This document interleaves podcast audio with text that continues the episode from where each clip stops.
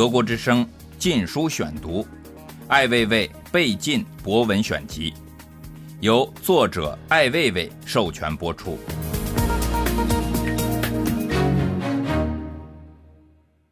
比窦娥还冤。这些日子，接二连三的社会渣子们被掀腾起来，以很粗糙的方式，义无反顾地实现自我意志，维护尊严，实践对公平的赴汤蹈火般的追求。这不该是人们通常所赞誉的伟大文化传统永不泯灭的精神回归的先兆？闸北公安干警的恐慌和流血，中断了和谐社会的梦呓，同时也明了了一个道理。人间的和谐并不能依靠百万警察、武警来维系。还是那句话，一定要注意素质。把杨家推上绝途，令搭上六名警察的生命的闸北分局内部滥用暴力的人们，有种的话，是否也应该站出来？一个没有受过几天教育的北京爷们儿，用赴死的意志实践了个人对公平与正义的理解，几分钟内。释放尽了一个绝望的平民对权力和秩序的全部热情。专家会说，上海未来的两百年是安全的。看来这块土地上不是没有汉子，只是不可生将孤僻的人逼急，逼成一个魂不吝的人。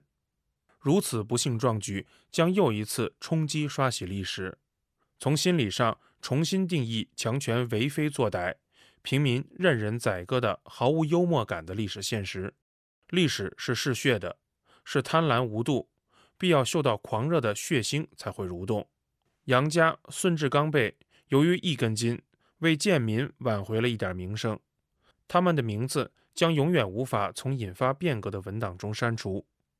这两个人都并不曾奢望完全的享用那些属于他们却被肆意糟蹋了的权利，仅仅是做到了与令人不快的肮脏势力对视，没有再退缩。正义的历史进化有别于生命的进化，一代热血的必须离开，才能置换出那广大的毫无廉耻的冷血者们的生存空间。七月七号，杨家案传出官方的申诉，催人声泪俱下。闸北警方俨然沦为这个世界上最冤的群体，在正常执法中不被理解，反遭辱骂，先后二次来京沟通无果，最终遭到残暴。任何人读完这篇文章，都会认为闸北警方真的比汶川地震中被埋在渣土之下的孩子们还要可怜，还要悲惨。有一类人的天职就是说谎，竟然如此拙劣，从来没有一次能够把谎话说圆妥。这并不要紧，因为这个世界给了他们说谎的权利。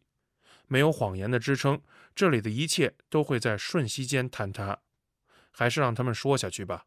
然而，不管怎么说，不管他们有多大的委屈，表白出怎样的善良和无辜，却都无法获得他人的同情，这才是真比窦娥还冤。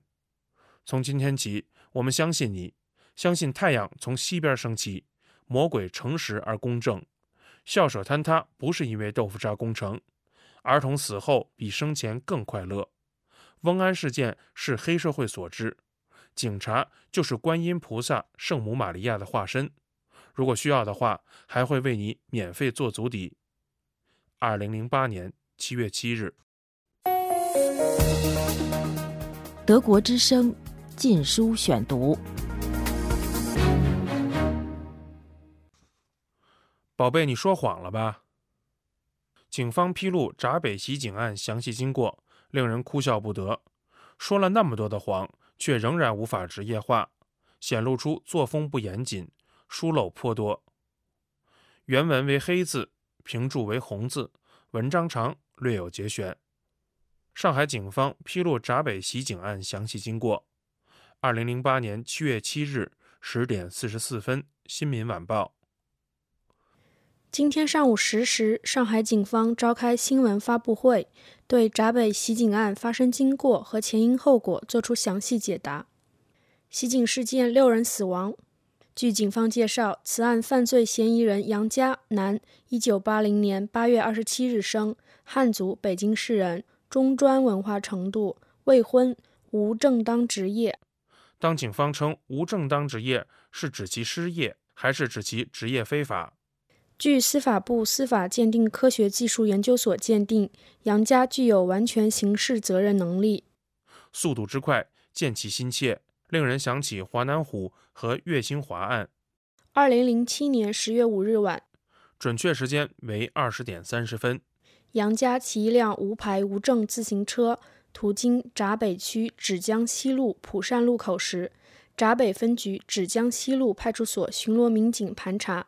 因其拒绝出示身份证件和提供所骑自行车来源证明，从公布的整理录音文字中显示出，杨家当场就出示了租车证明。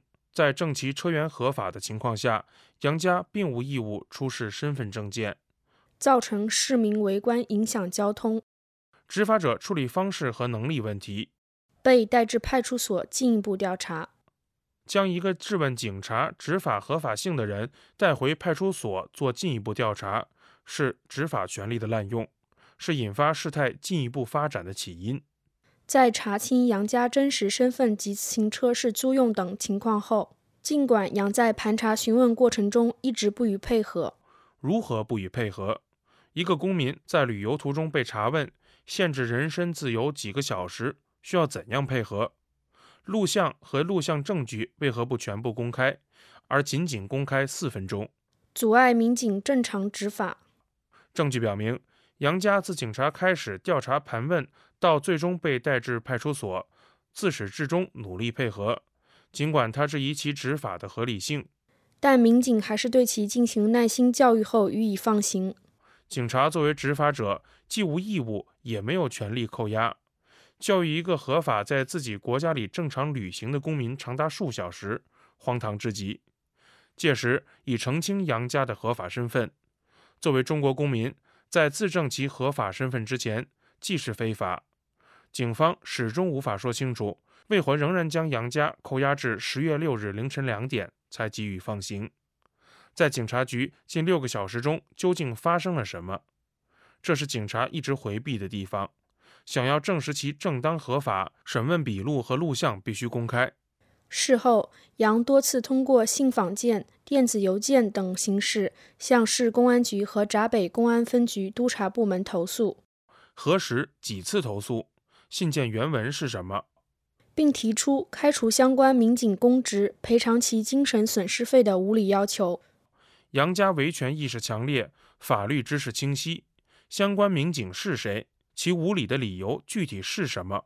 为何要求精神赔偿？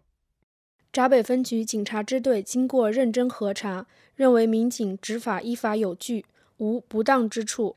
督察支队两次赴京对杨家进行法制宣传和疏导劝解工作。因为一个依法有据、无不当之处的事如此破费，两次入京，宝贝，你们在说谎。我对上海警方执法有更大的怀疑和不满。在此郑重要求上海警方闸北分局监督支队来北京对我进行法制宣传和疏导劝解工作，以避免造成更大更坏的不利影响。但杨均不予治理，还决定采取极端手段报复闸北公安分局民警。怎样对法制宣传和疏导劝解工作不予治理？决定采取极端手段报复，是由于上海警察多次来京骚扰所致。否则，他报复什么？报复一个对他耐心疏导的民警，仁至义尽的民警，就差没有给他喂奶了。此处删节。根据杨家交代，专案组专门调取了2007年10月5日民警盘查工作时所携录音笔及派出所监控录像的音像资料。此理不通。难道杨家携带和隐藏了民警盘查工作时所携录音笔及派出所监控录像的音像资料？为什么距今九个月，警察仍然保留一次常规巡查的录音？上海每天有多少执勤民警？有多少录音存档？为何只选择公开四分钟片段，而不提供完整的录音？尤其是在派出所内的录音、录像和笔录资料？证实杨在接受盘查时拒绝配合民警工作，态度极为恶劣。录音中显示杨家修养良好，思路清晰，执勤警察有点弱智。另外，即使态度恶劣，不配合亦不违法。到派出所后大声辱骂民警，无证据。多大声为大声？小声会如何？如何澄清警察是否该骂？并不断拨打投诉电话，谎称遭到民警殴打。拨打投诉电话体现出一个首都青年知法守则，具有维权违法的品质，何以总是回避杨家有未遭到殴打？而派出所民警当时执法严格，按照有关法律法规的规定和程序，执法行为正当。何种法律法规规定一个合法承租自行车的人要被带到派出所接受询问调查到半夜两点？此处有删节。上海警方披露的案情经过语无伦次，欲盖弥彰。谎言听多了，新的谎言仍然是和谐社会中新的不和谐之音。在袒护和狡辩中，体现出警方对法律的曲解，执法能力低下，法律意识并不及一个无正当职业者，显露出执法者无视人权民权，在强权的遮掩下对公平与正义的蔑视。改革开放几十年，距奥运会几十天，世博会临近的日子里，清楚地说明上海公安体制无能，伦理丧失到达难以自救的地步。七月一日下午四时许。上海市公安局在其网站上对此事作出官方通报。据杨某交代，其对2007年10月因涉嫌偷盗自行车被上海公安局闸北分局审查一事不满，为报复公安民警实施行凶犯罪行为。两个小时后，上海市公安局网站中断；三个小时后，网站恢复正常。歹徒为报复民警实施行凶行为的官方通报已从网站上撤下。为什么要采取极端报复？何以手段极其残忍？如果不将此事说清楚，在六死四伤的局面下，拿出不辱其使命的勇气，一字一句地讲出事情真相，人们将永远追问下去，你永远无法走出噩梦。杨家的被指定的辩护律师，同为闸北区政府的法律顾问谢有明，一个没有廉耻的人，称其难逃一死。杨家十恶不赦。但是必须死得明白，难道你想向世人证明这又是一件只有果而没有因的事吗？二零零八年七月九日，